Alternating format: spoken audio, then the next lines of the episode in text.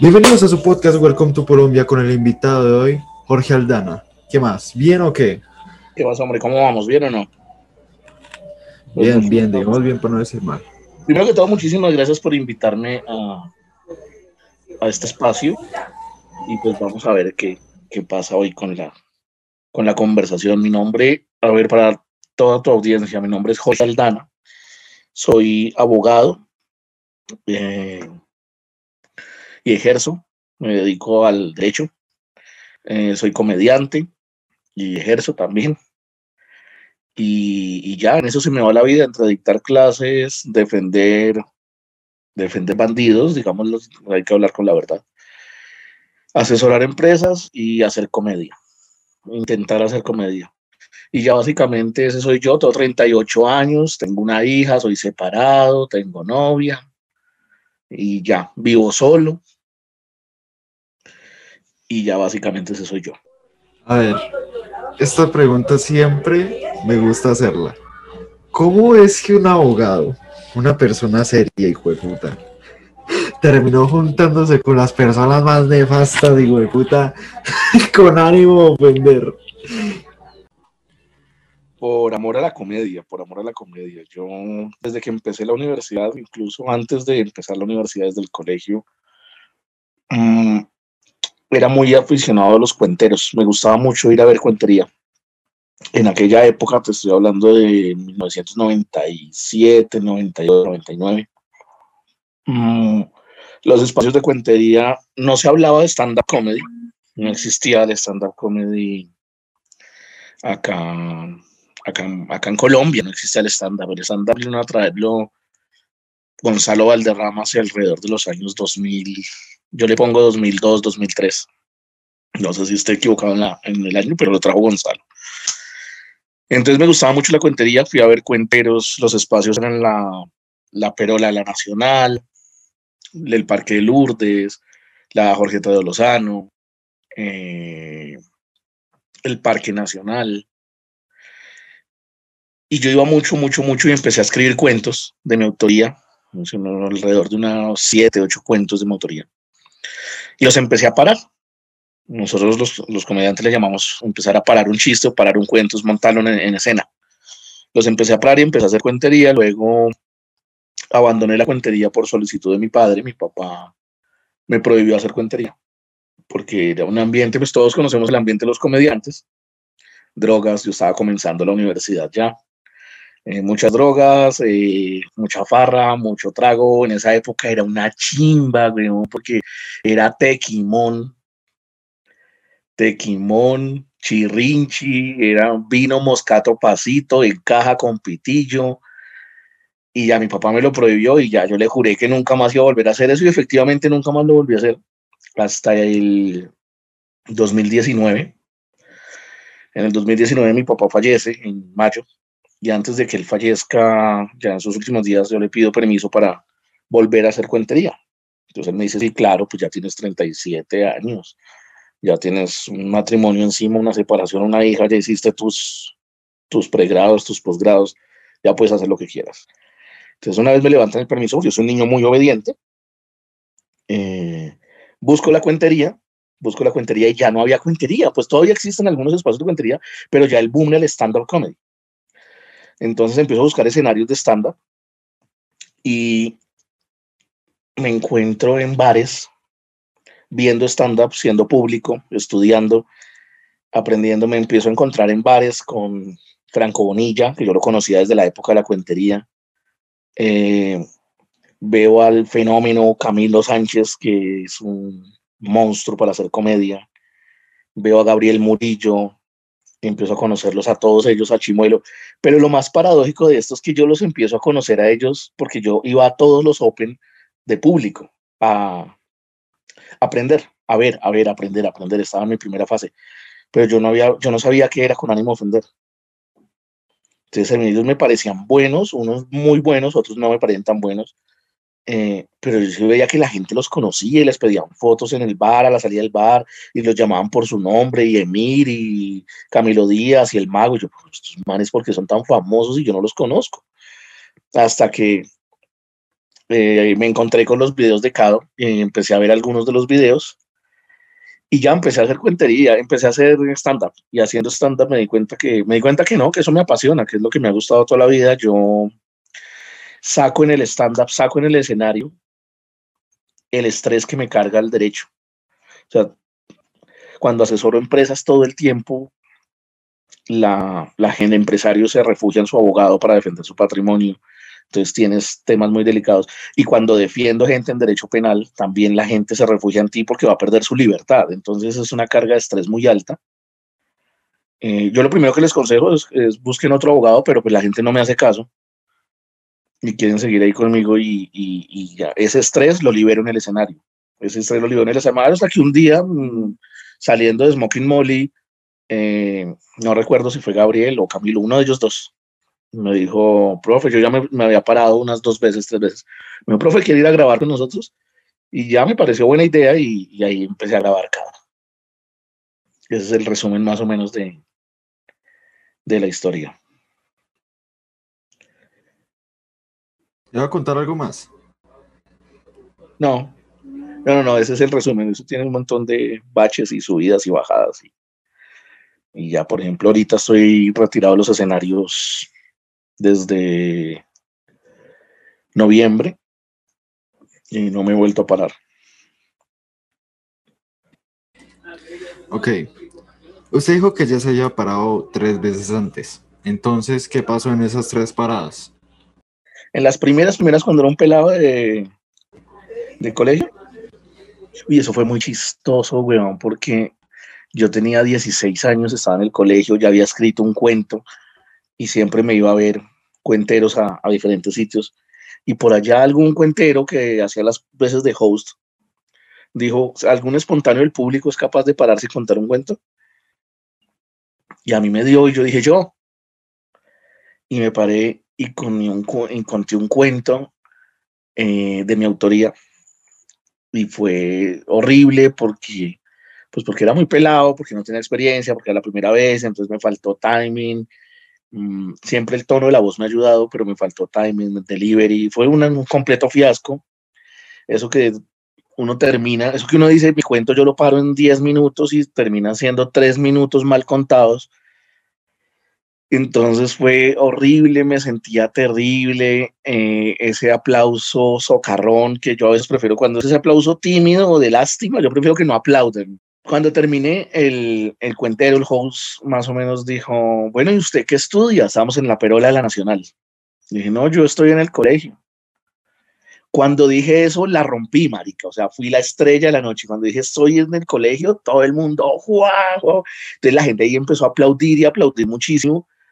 Pues porque decían, este culi cagado, tan valiente, marica. O sea, este culi cagado está en el colegio y se viene a contar cuento a la perola, que es un templo de la cuentería y ahí me volví el chino más popular de la nacional. Yo llegaba a la perola y todos los estudiantes se reían conmigo, venían, me hablaban, ¿verdad que usted está en el colegio? Yo, sí, sí, sí. Y ahí empecé. Las primeras paradas fueron un fiasco. Y las de stand-up, también las primeras paradas de stand-up también fueron un fiasco y creo que todavía siguen siendo un fiasco. Yo no sé por qué la gente le gusta. Em, bueno, cerremos temas. Entonces, ¿Cuáles fueron los shows en los que conoció a Gabriel Murillo, Franco Bonilla y Camilo Sánchez? En Open. Yo conocí en Open, en los Open de. Yo empecé a buscar escenarios de comedia. Entonces, un amigo me habló de Rembrandt. Ah, no, un amigo me habló de A Seis Manos. Entonces, la primera vez que yo fui a ver comedia en vivo fue a Seis Manos, eh, a ver stand-up fue en A Seis Manos. Y llegué y eh, ese día hablé con Franco hablé con Franco Bonilla porque me la acerqué y le dije, usted no se acuerda de mí, pero cuando usted y yo nos conocimos, usted era flaco y yo también.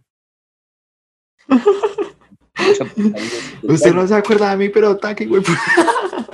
Yo creí que iba a decir alguno de los dos. usted no se acuerda de mí, pero usted embarazó a mi hermana y güey, puta tenga. No, le dije, usted no se acuerda de mí, pero cuando nos conocimos los dos éramos flacos y me dijo, ¿de dónde? Entonces, más o menos la recordé.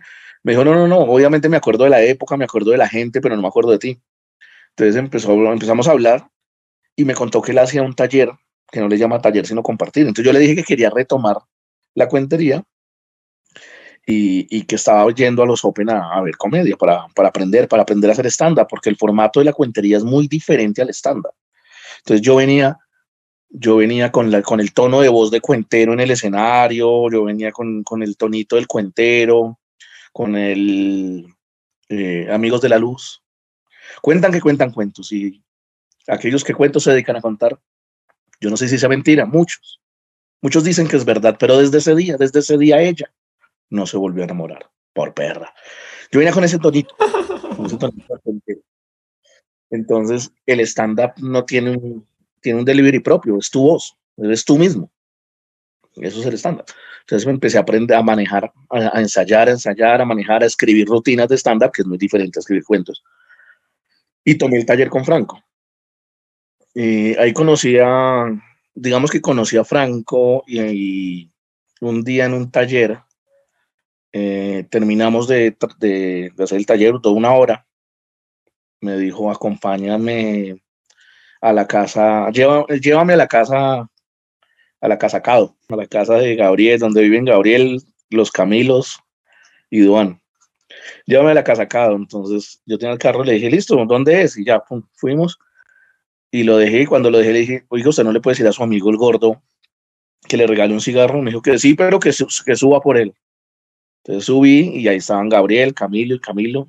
Y, y Camilo Díaz empezó a ver. Marica, ese día yo subí por un cigarrillo y le compré como 200 mil pesos en carne a culotado, O sea, y que puta me metí una enredada. O sea, el cigarrillo me salió por 200 lucas.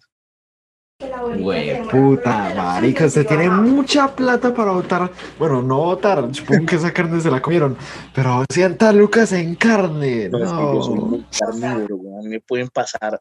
Yo puedo pasar, yo puedo comer pollo o pescado al mes una vez, pero carne sí como todo el tiempo, todo el tiempo. Lo cierto del caso es que ahí conocí a Gabriel, ese día nos pusimos a fumar y a hablar mierda y estuve ahí como una hora y ese día ya hablé más con Gabriel y me dijo, listo, veámonos en los Open. Yo no lo he visto, él todavía no me había visto en, Tarima.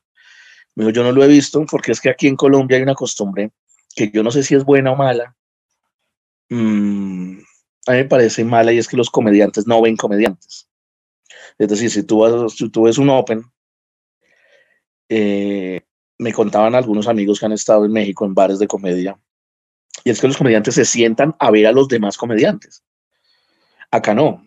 Acá en un Open los comediantes están afuera, están hablando, están fumando, tú entras, te paras, te bajas, nadie, ningún comediante te ve. Entonces aquí es como, una, como esa mala costumbre, me parece malo porque no hay retroalimentación. Entonces ya, eh, ese día compartí con Gabriel, con Camilo, y ya en los Open, en los Open uno se va conociendo unos con otros, hasta que un día Gabriel le dijo a Camilo, por allá en un show, estábamos en un barrio re lejos de acá, Bogotá. ¿Tú estás acá en Bogotá? No. Manizales. Uy, en Manizales. Qué piernotas y qué culotes hay por allá, weón. Y a mí me escribe el man más feo de Manizales, puta, que man vieja que Manizales. Cuasi, no, es que estábamos por allá, en un barrio que queda muy lejos, acá en Bogotá. Y yo me paré en el escenario y estaban Gabriel y Camilo ahí. Cuando me bajé me felicitaron, me dijeron, muy buena parada, muy buena parada. La está cometiendo, dijo Gabriel, la está cometiendo el gordo, la está cometiendo. Y desde ese día me invitaron a grabar. Uy, yo no sé por qué no le dijo muy flaco mal parido.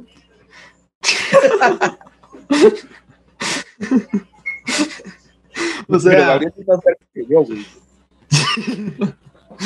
bueno, sí, te tiene razón. Bueno, cerremos. Esa es la historia básicamente de cómo terminó un abogado para liberar el estrés que le da la profesión, parado en, el, en un escenario haciendo comedia por pasión.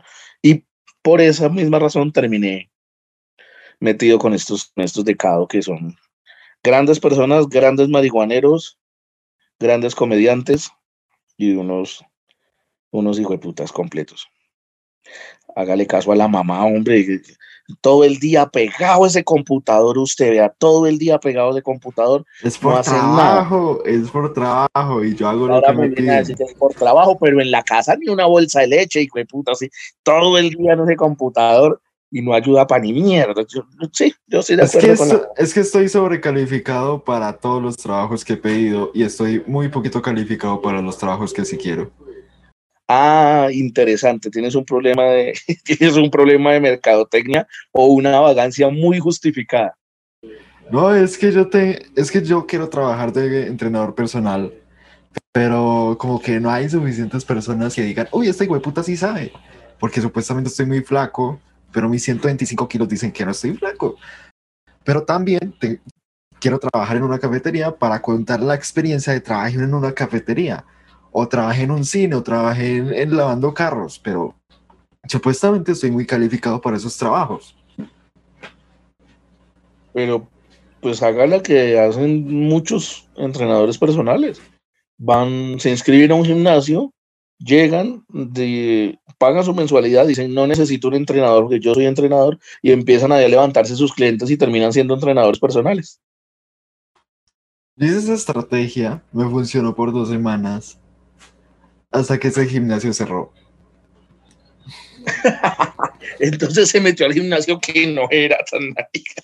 Se metió al gimnasio más malo, más malo de Marizales, donde podía ganar de entrenador.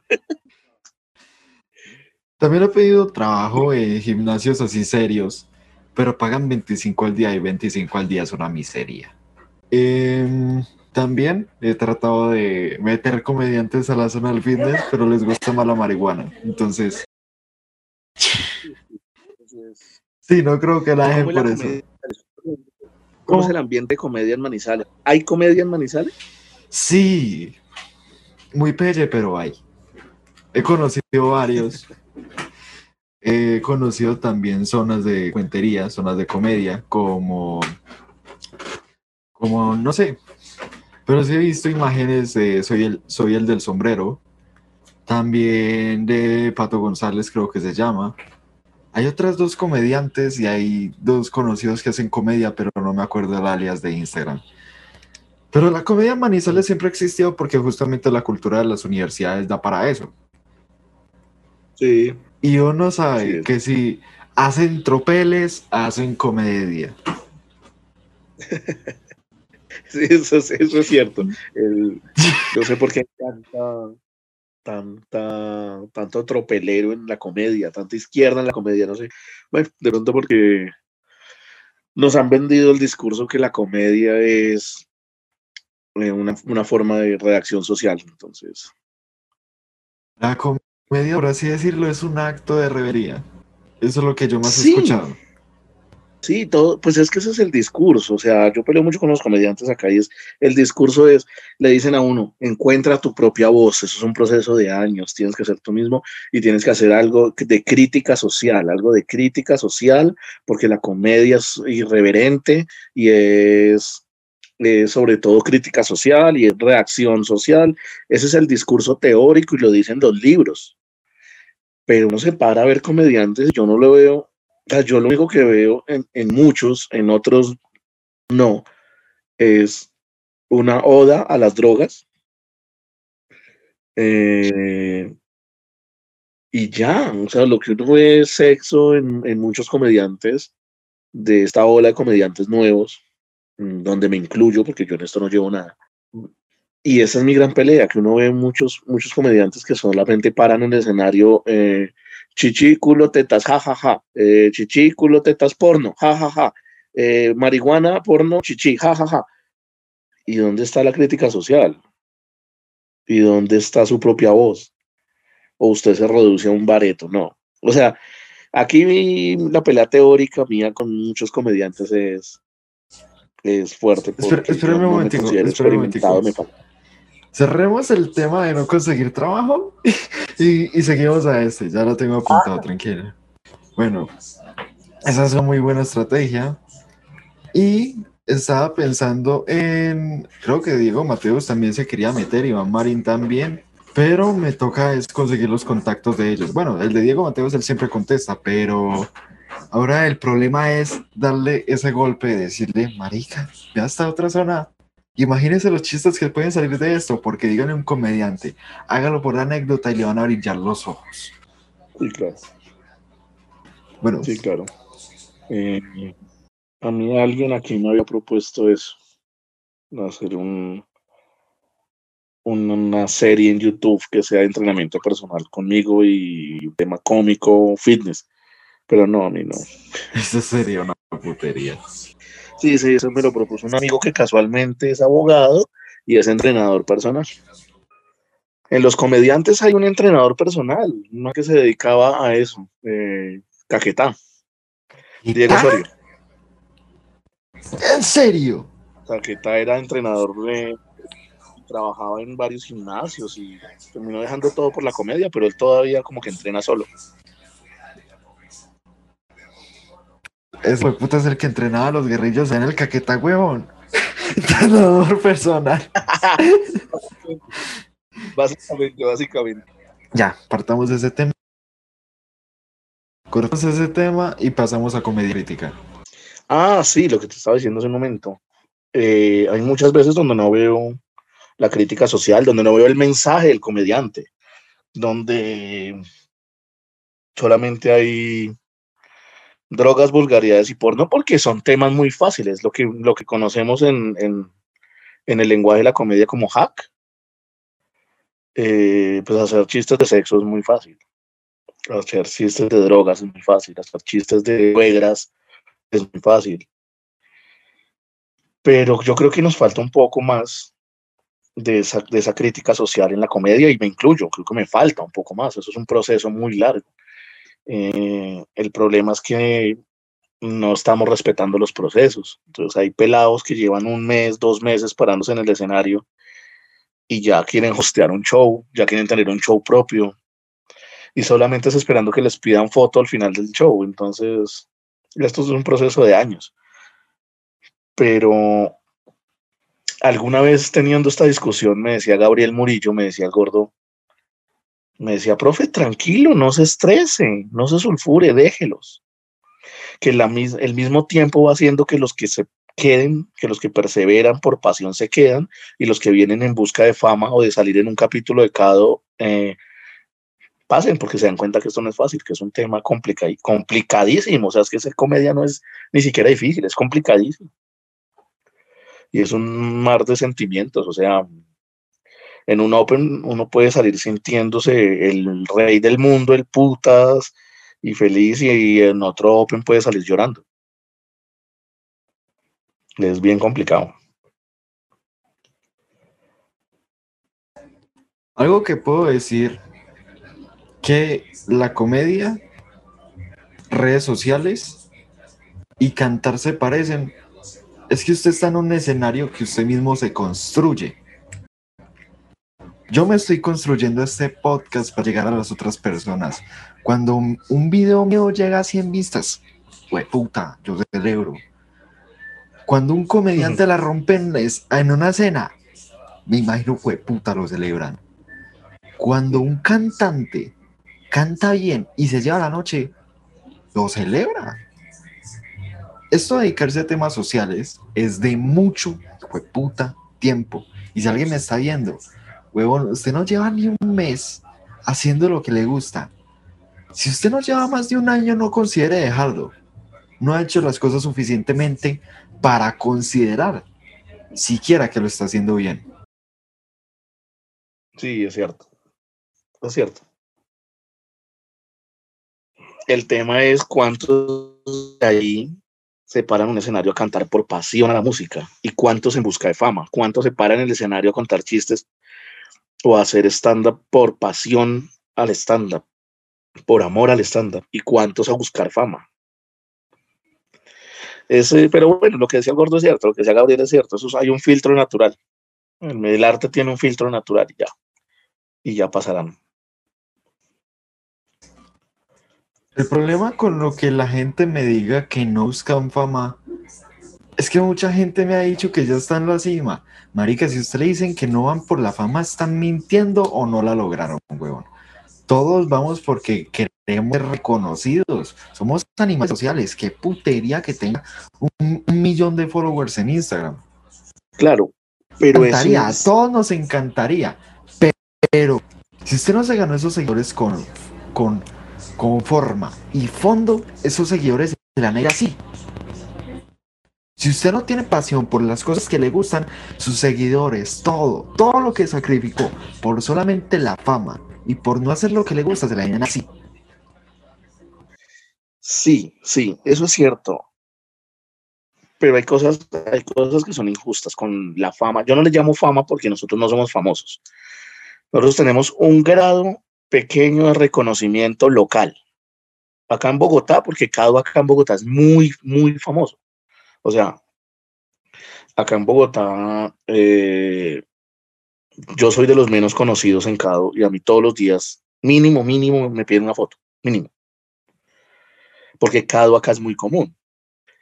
Eh, pues ya te imaginarás a Franco, al Mago, a Gabriel, a Camilo, es acá en Bogotá el nivel de reconocimiento. Repito, yo digo, nosotros no tenemos fama, no somos famosos. Famoso Cristiano Ronaldo, ese hijo de puta sí es famoso, o sea, tiene 240 millones de seguidores en Instagram y lo conocen todos los países del mundo. Este sí es famoso. El hijo de puta que diga que no conoce a Cristiano o está mintiendo. ¿Estás mintiendo o, vive sí o vive? No, no, no, es que no, no lo consigo. Entonces, ¿qué pasa? Uno tiene cierto grado de reconocimiento acá. Por ejemplo, me sorprendió mucho, me sorprendió. Yo pensaba, yo pensaba que Cado era Bogotá, ya, porque es humor de rolos para rolos. Y resulta que no. Me sorprendió mucho que el año pasado estuve eh, en Cali y mucha gente me conoció en la calle y en Popayán, que Popayán es una ciudad relativamente pequeña. Mi novia vive en Popayán. Eh, respeto mucho a los payaneses, a su cultura, y me sorprendió que en Popayán mucha gente me conoció. Y le preguntan a uno por Ibrahim, por Franco y se saben los capítulos y saben cosas de la vida de cada uno porque pues se cuentan en los capítulos. Puta, yo, yo no me aprendí mi marica libro de álgebra para aprenderme, el, ya no es así, weón. Yo me sé todos los diálogos de ese piro de episodio. No salgo, pero ese es un capítulo muy agradable para mí porque para a, mi gusto, gusto personal, el mejor desde el principio que ese capítulo es muy bueno, ella no es así, y ese es uno de los capítulos en el que yo menos salgo, pero en mi, en mi gusto personal, ese es el capítulo donde yo hago uno de mis mejores remates. Entonces, ese capítulo me gusta mucho. Lo, he visto, lo he visto muchas veces. Entonces, lo que te está diciendo es, listo, nosotros tenemos cierto grado de reconocimiento, pero ese, ese, ese reconocimiento uno no se las puede creer, porque los seguidores no son de uno. Es decir, yo no concibo que hay gente que no conozca. Tú tuviste a Paulo Hernández. Sí. Un fiasco yo no de capítulos. Un fiasco el hijo de puta. Yo no concibo que a veces eh, uno está en el bar y entran pelados muy jóvenes que son fans de Cado y lo paran a uno, profe, profe, una foto. Y no conocen a Paulo, cuando Paulo Hernández es un monstruo tiene mucha experiencia, muchos años, sabe mucho, se ha parado en muchos escenarios y tiene un stand-up buenísimo. Entonces ahí es donde yo digo, es, es injusto. Es injusto. Hay un comediante que es de Armenia. Ahora, me, ahora tengo la duda si es de Armenia de Pereira, que se llama Juan Pablo Gutiérrez, el Guti, búsquenlo, arroba Guti Comedia. El tipo es un monstruo. Yo tuve el honor de abrirle un show acá en un bar que se llama Lula Shots, que ahora se llama Boom Comedy Bar eh, yo tuve el honor de abrirle un show a Guti. Guti tiene una comedia muy estructurada, es muy bueno. Y me parece terrible que la gente lo conozca más a uno por Cado que a este tipo de comediantes. Entonces, uno tiene que tener en cuenta que esa fama no es fama de uno, es fama de Cado. Que ese reconocimiento no es reconocimiento de uno. Porque de los 7000 algo de seguidores que tengo en Instagram, yo creo que ni el 1% me ha visto en el escenario. Y aprovecho cada vez que me dicen, cada vez que me invitan a uno de estos espacios eh, de internet o a cualquier espacio de comunicación para llegar a otras personas, para decir, no midan al comediante por lado. Es una charla de amigos en el que se busca rematar y ser chistosos, pero no midan al comediante por cada, sino midanlo en tarima. O no midan a la persona por cada. Entonces, por ejemplo, hay mucho hater de Chimuelo. Chimuelo, además de que es un gran amigo mío y es una gran persona, Chimuelo es un monstruo en el escenario, es muy bueno. Hay mucha gente hater de Cúcuta y Cúcuta en el escenario es bueno. Entonces, cuando la gente me escribe, uy, profe, porque hay gente una de que las es así. mejores personas que conozco y es uno de los comediantes que más le tiran mierda. le tiran mucha mierda por cada. Entonces hay gente, porque hay gente que le escribe uno así, hay gente que le escribe uno, uy, profe, la buena, acabo de ver un capítulo suyo, acabo de ver una rutina suya y, y- y- usted es muy bueno y, y aguante cado y, y no como el malo ese de, de Cúcuta.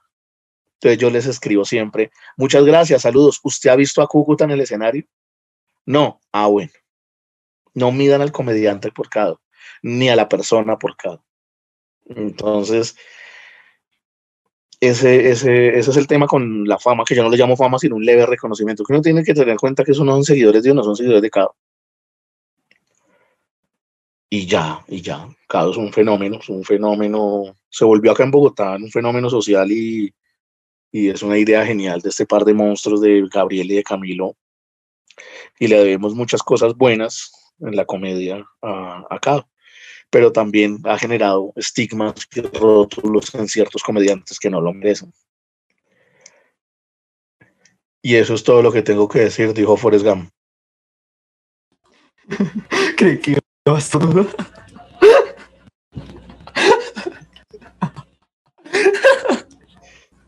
Creí que a estornudar. Ese. Dijo Forrest Gump. Esperaba un estornudo. Y eso es todo lo que tengo que decir, dijo Forrest Gump. Ya. Bueno, ¿usted lo ha afectado positiva o negativamente la, la- con ánimo de ofender?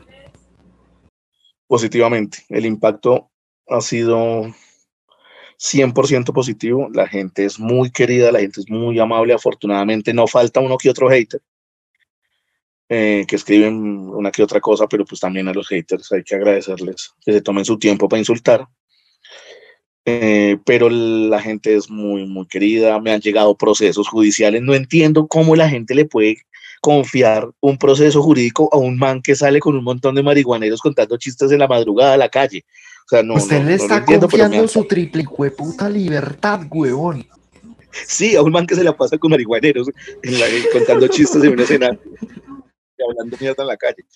Me han salido procesos, el impacto ha sido positivo. mm, uno de los miedos que yo tenía a, a los, los temas de que trata Cado ser tan fuertes, uno de los miedos que yo tenía era que impactara en mi hija. Yo tengo una hija de 10 años, que cuando yo empecé a salir en Cado tenía 8.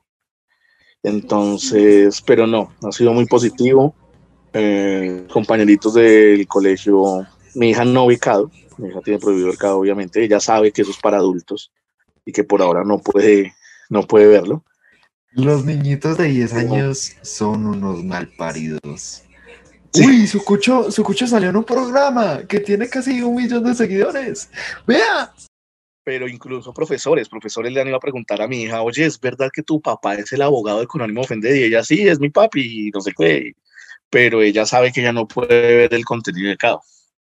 Entonces el impacto, el impacto ha sido positivo. Mm, los únicos, la única resistencia que he encontrado en Conánimo Ofender en mi vida ha sido un poco mi familia. Eh, yo quiero tocar este tema, que lo toqué con Paulo Hernández. Y el man decía que le gustaba y no le gustaba con ánimo de ofender porque sus fans se creen chistosos. Se creen chistosos los digo de putas. Déjeme decirle que sí. Malparidos, perros y putas. Se creen chistosos nada más porque sí. O sea, ajá, Franco es gordo. Le aplaudo, qué huevón. Yo no tengo problema con eso porque normalmente los comentarios que se ponen de gente que intenta ser chistosa es, son muy hack o lo que quieren es demostrar es que son muy fans, o sea, que se conocen los capítulos al dedillo. Y de eso hay un montón, de eso hay un montón. De hecho, una vez en el, en el terminal de transportes de acá de Bogotá, eh, me pararon dos pelados a pedir una foto y se sabían, se sabían las líneas del capítulo de Ojo por Ojo. O sea, se las sabían de memoria. Y yo decía, eso es dedicarle mucho tiempo a una maricada, pero bueno. Yo no tengo tanto problema con eso, como te decía Pablo, Pablo Hernández, sino el problema mío cuál es? Que a veces la gente cree en la calle que lo puede tratar a uno como, como nos tratamos los de CADO. Y no es así.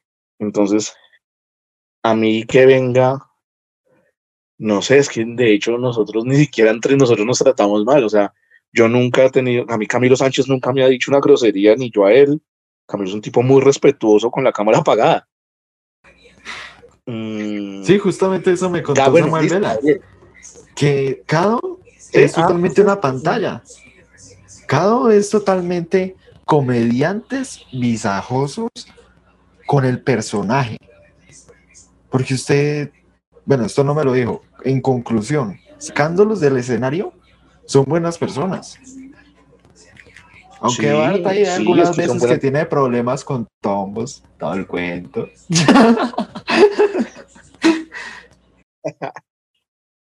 Eh, no, te pongo un ejemplo. Eh, el gordo Gabriel, Gabriel Murillo. Eh, que Gabriel llegue y me encuentre, nos encontremos y me diga que hubo gordo y de puta, pues usted por qué no volvió a llamar o alguna cosa así. Y yo, ah, coma mierda, eso es, entre él y yo, o es entre los de Cado. Ibrahim, Ibrahim es muy respetuoso, Ibrahim a mí nunca me ha dicho una grosería. Ni, no es que no se me ocurre ninguno, Franco también pero sería entre nosotros. ¿Qué hubo? Venga, malparido, gordo, feo, alto, flaco, árabe, no sé, lo que sea. Pero que la gente afuera te encuentre en la calle y me ha pasado delante de mi hija y que te digan, uy, profe, que quién se le, que la mujer se le robó las córneas o usted se come las alumnas. No, no, no, no, no, amigo. O sea, eso es cado, eso es una pantalla. Tú no eres mi amigo, ellos son mis amigos. Eh, si quieres conversamos un rato, pero no, pero no, o sea, eso sí me incomoda un poco, que a veces la gente piensa que en la calle lo puede tratar a uno como nos, como nos tratamos los de cada y no, no es así. Algo que me hubiera encantado, una vez tuve la posibilidad de ir a un teatro magno. De eso, eso fue a Clispirispis y aquí de Manizales, que fueron el 28 de septiembre. Uy, estoy tan traumatizado con ese, con ese hijo de puta día que hasta me lo recuerdo de la pieza cabeza. bueno, yo tuve la oportunidad de ir en esos no todavía el programa. Yo tuve la oportunidad de ir. Porque compré, ah no, porque me robaron la billetera, no pude ir a ese show. Y no sabe cómo hijo de puta lamento no haber ido a eso. Y se lo prometo que si en esa época hubiera ido a ese show, yo sería uno de esos fans. Sí. Totalmente. El, el conocer comediantes, el conocer lo que hay detrás del escenario me llevó a decir, jue puta. Ya los entiendo. Marica, porque no son comediantes todo el tiempo. Tienen el personaje ahí en el escenario. Solamente en el escenario y algunas veces afuera. Porque lo chistoso no lo quita la, no lo quita el escenario. Eso es cierto, eso es cierto. Hay una chispa, yo digo natural, que es dentro de las cosas importantes para ser comediante, ser chistoso es lo menos importante. Porque de chistosos está lleno el mundo. Eh, hay una chispa natural que esa no, esa, esa viene impresa en uno. Pero pues abajo del escenario uno también tiene una vida y uno también se emputa. Y entonces por ser comediante uno no tiene por qué estar cagado la risa todo el día, ni estar haciendo reír todo el tiempo entonces, eh, mucha gente le dice a uno, ah, usted es el comediante, cuénteme un chiste. Entonces, yo creo que la mayoría respondemos lo mismo, pues contráteme, hijo de puta. Eh, a mí eso. No, es, es, Eso me encanta, la verdad. Sí, cuénteme. O a veces uno está hablando con familia, con la familia, con los amigos, y no falta el que hace un remate bueno, todos se ríen y empieza. Anótelo, anótelo para sus rutinas. Ay, vaya, como mierda, o sea, Ahorita no estoy escribiendo una rutina, no me joda. Bueno, eh, yo también estaba escribiendo una rutina. Bueno, una rutina no, estaba escribiendo un libro. Y eso serviría para una anécdota. Pero ya cuando pasa más de dos, tres veces, ah, güey, puta, otra vez este marica con ese mismo chiste cagado. Sí. Sí, sí, es verdad. Uy, pero se me pegó. Sí, sí, es que estaba mirando la hora porque tengo otro compromiso virtual a las 7. Ah, se movió a las 7. Sí, no, yo te escribí que era a las 7, por eso te dije, te dije que si lo hacíamos a las 6 o a las 8. Porque tengo. Este episodio va a quedar cortico, pero si Tengo quieres. ¿cuántas, ¿Cuánto tiempo dura? No, pues mis capítulos ¿Cuánto- normalmente cuánto duran dura su 4 podcast? horas. Normalmente, en un estimado, son dos y media. En un estimado son dos y media. Casi todos los, casi todos los, los invitados duran dos horas y media. Si sé sacar tema. Y si, y- bueno, sí. Aunque tengo unos episodios muy maluquitos de hora y diez. De dos horas y diez. Uy, pero si hay gente que se escucha un podcast de dos horas. Pero vea, yo, yo el podcast más largo que me he escuchado fueron 12 horas. Uy, no. Marica, hay gente muy desocupada. Uy, sí, uy, no, pero terrible. O sea, yo no escucho podcast. Bueno, de hecho, escucho solamente el de Diana Uribe, que los capítulos duran 20 minutos. El de eh, un podcast que me recomendó mi novia hace poco que se llama Curiosidades de la Historia. Que son capítulos, esos son capítulos como de 15 minutos. Y hace poco dije, le voy a dar una oportunidad a los podcasts de comediantes. Y me escuché un capítulo completo de cada uno de los podcasts de comediantes que conocemos, de los impopulares, de rookies, de los malditos vecinos. Tabú. Eh, me escuché varios. De- llegué a una conclusión, no me gustan los podcasts de comediantes. O sea, ninguno. El único que me gustó y me los he escuchado casi todos ya, eh, de rookies. Es el único que me gustó. De resto, pero son capítulos de 40 minutos. Por eso yo asumía que íbamos a estar charlando máximo una hora. No, es que yo ya le había dicho. La otra vez que me había cancelado por el tema de su hija, yo le dije, dura de una hora a cuatro horas. Ah, no, no lo, ten- no lo tenía en cuenta. Por eso hoy cuando te escribí te dije, podemos hacerlo a las 6 o a las 8, porque a las 7 tengo compromiso. Bueno, entonces nos quedan 10 minutos para hablar mierdita. bueno, ¿usted cómo vio este proceso de disfrutar de estar en bares, de ver stand-up? Ah, no sé si todavía disfruta la comedia de otros. Sí, sí, yo disfruto la comedia de otros, me gusta. ¿Cómo lo vivo? Eh, pues es muy chévere porque, porque a mí me gusta la vida nocturna, porque yo soy nocturno, soy noctámbulo, yo trabajo mucho más de noche que de día. Y, y me gusta por una sencilla razón, porque pues porque me gusta tomar mis tragos. Entonces, siempre que estoy, bueno, ahorita no, estoy tomando unos medicamentos, pero siempre que estamos en Open, yo me tomo dos cervezas, tres cervezas, hablo con el uno, hablo con el otro. Disfruto la comedia, sí, me gusta ver en el escenario. Cada vez que se para en el escenario, procuro ver a Camilo Sánchez para aprender, a Gabriel Murillo, a Ibrahim Salem, a otros que, que no son conocidos porque no salen en cabo, pero son muy buenos, Fernandito Díaz, mm, que sería bueno que en estos espacios también conociéramos gente que no sale en CADO, pero que hace comedia. Entonces, eh, búsquenlo, él se llama Fernando Díaz, arroba soy es su, su arroba. A mí, me gusta verlo a él en el escenario, me gusta ver a quién más, que yo diga, uy, hijo puta, se va a parar, voy y lo miro. No, creo que son ellos. A Juan Peláez. Juan Peláez es, además de un gran amigo, es un monstruo en el escenario. Mm, a Jorge Torres el Diablo. Ya, Sí, güey, de, es un monstruo. De los que de los que puedo llegar a saludar en la calle y conocernos a ellos. Obviamente está el papá de, para mí, el papá de los papás es que se llama Primo Rojas. que pues es- sí ya es como un rockstar de la comedia bogotana. Es, es el papá de los papás, ese es el rockstar de los de la comedia bogotana, o sea, no es un tipo que tú vayas por la calle y te lo encuentres. Eh, normalmente no, no, no, ni que vayas a un bar y te lo encuentres en un bar viendo comedia. No, no, es un tipo que llena teatros durante seis meses cada año. mm, Saca una temporada de seis meses y llena el teatro tres veces a la semana durante seis meses lleno, full, sold out. Sí, es un monstruo, es un monstruo. Bueno, creo que vamos a cerrar con este tema de. Uy, gran marica. Es que me estoy escribiendo en el brazo. Ah, muy, bien. Muy, optimización de recursos se llama eso. No, es que a mí me emputa comprar cuadernos, porque yo soy medio ecologista, estoy medio rayado con eso de cortar árboles. Y además de que quemé mi libreta, preguntas de la entrevista, es como que ya no tengo dónde apuntar más que en mí o alguna hoja que encuentre por ahí. Bueno, es que yo ya me había acordado de un tema, puta, pero se me perdió. Ah, sí, ¿qué lo llevó a apostar 1.200 millones de pesos?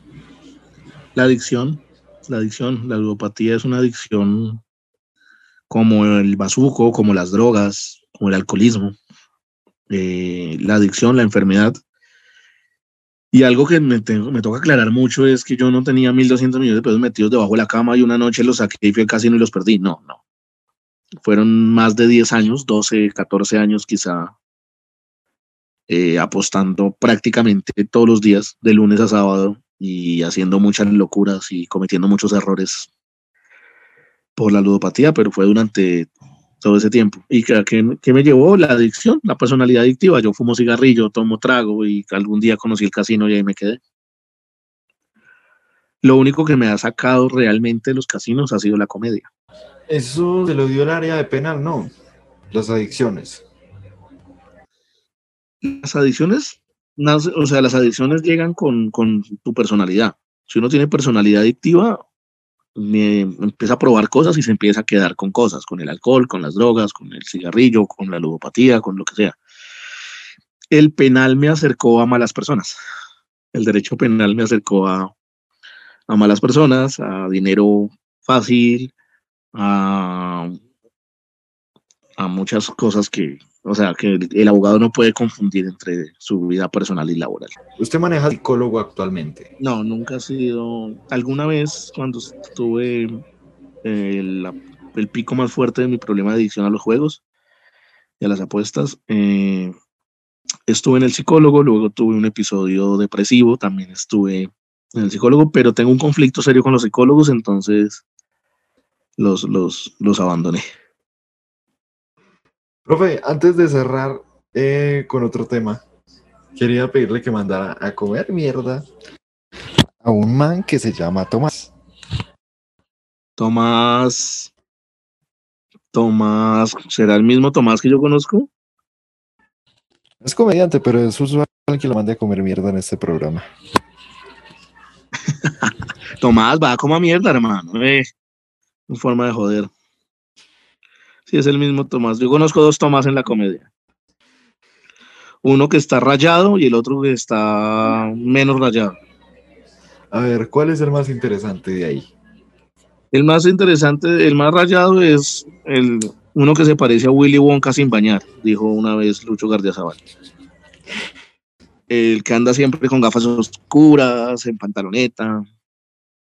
Ese está bien rayado. Buen, buen pelado, buen tipo. Buena persona. Y el otro Tomás era un pelado que hacía comedia, pero no lo veo hace más de un año. Pues. Listo, profe. Entonces, eh, lo último, ¿usted a quién recomendaría que traiga el podcast? A Fernando Díaz. Fernando Tiene una historia, tiene una historia muy bonita de contar de vida personal y cómo termina en la comedia. Arroba soy manteco.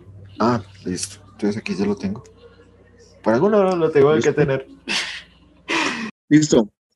Hermano, muchísimas gracias por haberme invitado. Espero que haya sido entretenido tanto para usted como para la gente que nos escucha. Eh, muchísimas gracias a todos por estar ahí pendientes. Vivan comedia, hagan comedia y nunca olviden que hay que reírse de la vida. Nos vemos. por cierto, eh, le, quiero pedir que coloque esto en sus historias y tal vez un video en su feed de Instagram. Listo, hágale. Vale. Que le vaya bien. Listo, así quedamos. Chao.